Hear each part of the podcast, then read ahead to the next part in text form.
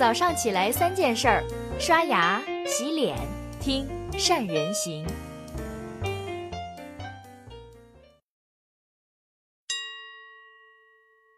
Hello，大家好，我是主播于红月。在中国制造二零二五计划影响之下，国内产品越来越多的出现在人们的视野里，但与人们熟知的国外知名品牌相比，国产知名品牌的数量却远远不及。对此，湖畔大学产品模块学术主任、百度集团顾问，人称中关村第一才女的梁宁，对产品与品牌做出了自己的判断。今天就由我来转述梁宁的观点，与大家分享。最近我在看小红书上产品推荐的时候，发现了一个现象：谈日本购物的时候，大家谈日本的品牌，但是说到中国货，更多说的是产品。我在小红书上随手截了两张图，大家可以看看文章中的图片。一说到日本一个不知名品牌的产品，美妆博主一般的措辞是。这是一个日本的小众品牌，如果是中国的一个非著名品牌，美妆博主会直接介绍产品，几乎没有任何一个博主说这是一个中国的小众品牌。我们再去认真感知一下，当你在感受一个产品的时候，在和感受一个品牌的时候，你的感受点是一样的吗？答案是不一样的。当你在面对一个产品的时候，你考虑的是物质，但是当你考虑一个品牌的时候，你想到的是灵魂和精神上的东西，所以面对一个包包、一双鞋，材质是一样的，功能是一样的。一个三百块大家都嫌贵，另外一个可能三万块排队买，这是为什么呢？因为认同点不一样。你面对产品时的诉求是它能不能解决我的问题，但你面对品牌时，你的感受是信任这个品牌所代表的能力。比如说，我信任海底捞的能力。我相信，只有拉朋友在海底捞请客，一定不会难堪。当遇到一个产品，我们第一个脑海里对应的是服务。我们做一个产品，其实就是运营一个服务，然后帮用户解决问题。但是我们在运营一个品牌的时候，其实是讲一个故事，故事里有丰富的信息，它会留在人内心的一个情感角落。所以，你看一个产品的时候，你是在衡量、评判它当下的特性。但是，当你感知一个品牌的时候，你是在预知自己的信用和期待。比如吃饭，肯定先选品牌，去哪个餐馆吃。进了餐馆以后，你才会去想，在这个餐馆里面，我具体吃什么产品。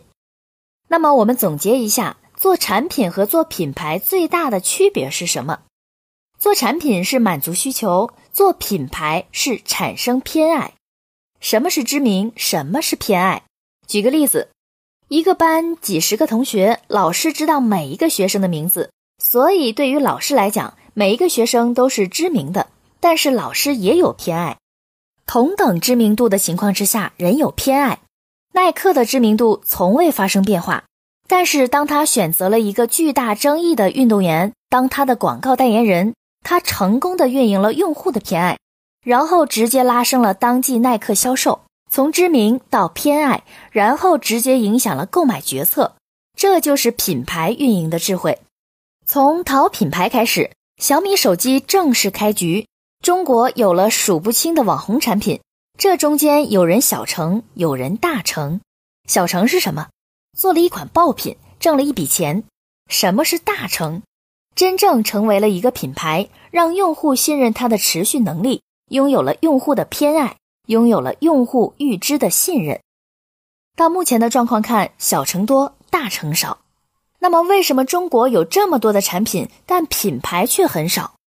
我个人认为有两个方面的原因。第一是没有品牌这方面的心理账户。什么叫心理账户？大家对钱的感知是不一样的。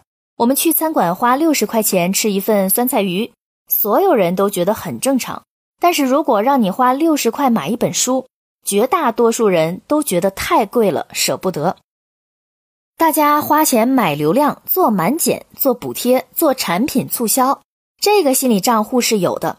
但是如果为了品牌花钱，怎么都觉得贵。脱贫其实是非常重要的人生阶段，心态脱贫更是非常重要的蜕变。心态每脱一次贫，都会设立一个以前没有的心理账户，在以前你根本不敢花钱、不舍得花钱、不会花钱的地方，去用钱买专业的服务，提高你以前缺失的能力和效率。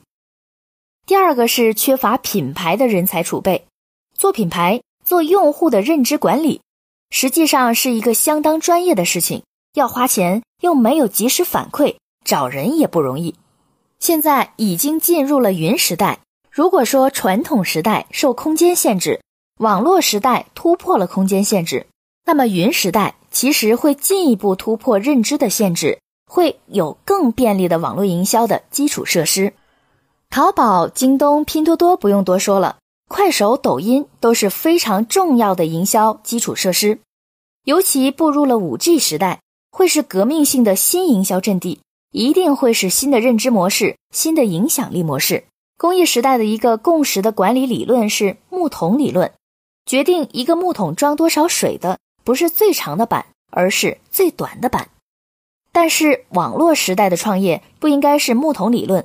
而是协同，就是专业分工越来越精细，大家都会把上一个时代的一个小要素，在这个时代最大化，形成一个专业服务。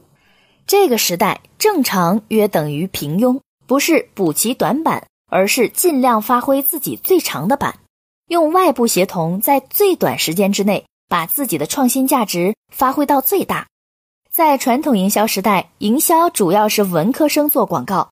在网络营销时代，营销主要是理科生做转化率；在云时代，最好的营销需要文科生和理科生的握手，需要理科生的数据洞察能力，需要文科生的讲故事感性表达能力，并且还需要一个有业界资源的公司，能够持续跟进研究，获取最新的基础规则与资源，可以不断提供最新案例与跨界合作的可能。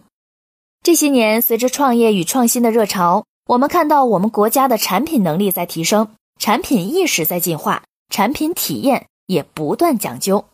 我相信未来中国不但有销往世界的产品，还有让全世界人认同的中国品牌，有代表性价比的品牌，有代表匠人精神的品牌，有代表精神追求与美感的品牌，还会有让世界觉得中国人高贵的品牌。好了，以上就是今天善人行的全部的内容了。关于如何做好自己的品牌，在云时代抢占高地，大家有什么心得收获呢？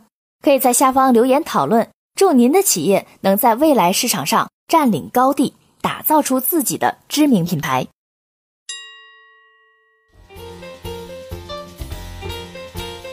关注善人行微信公众号，每天早上六点三十分，咱们不听。不散。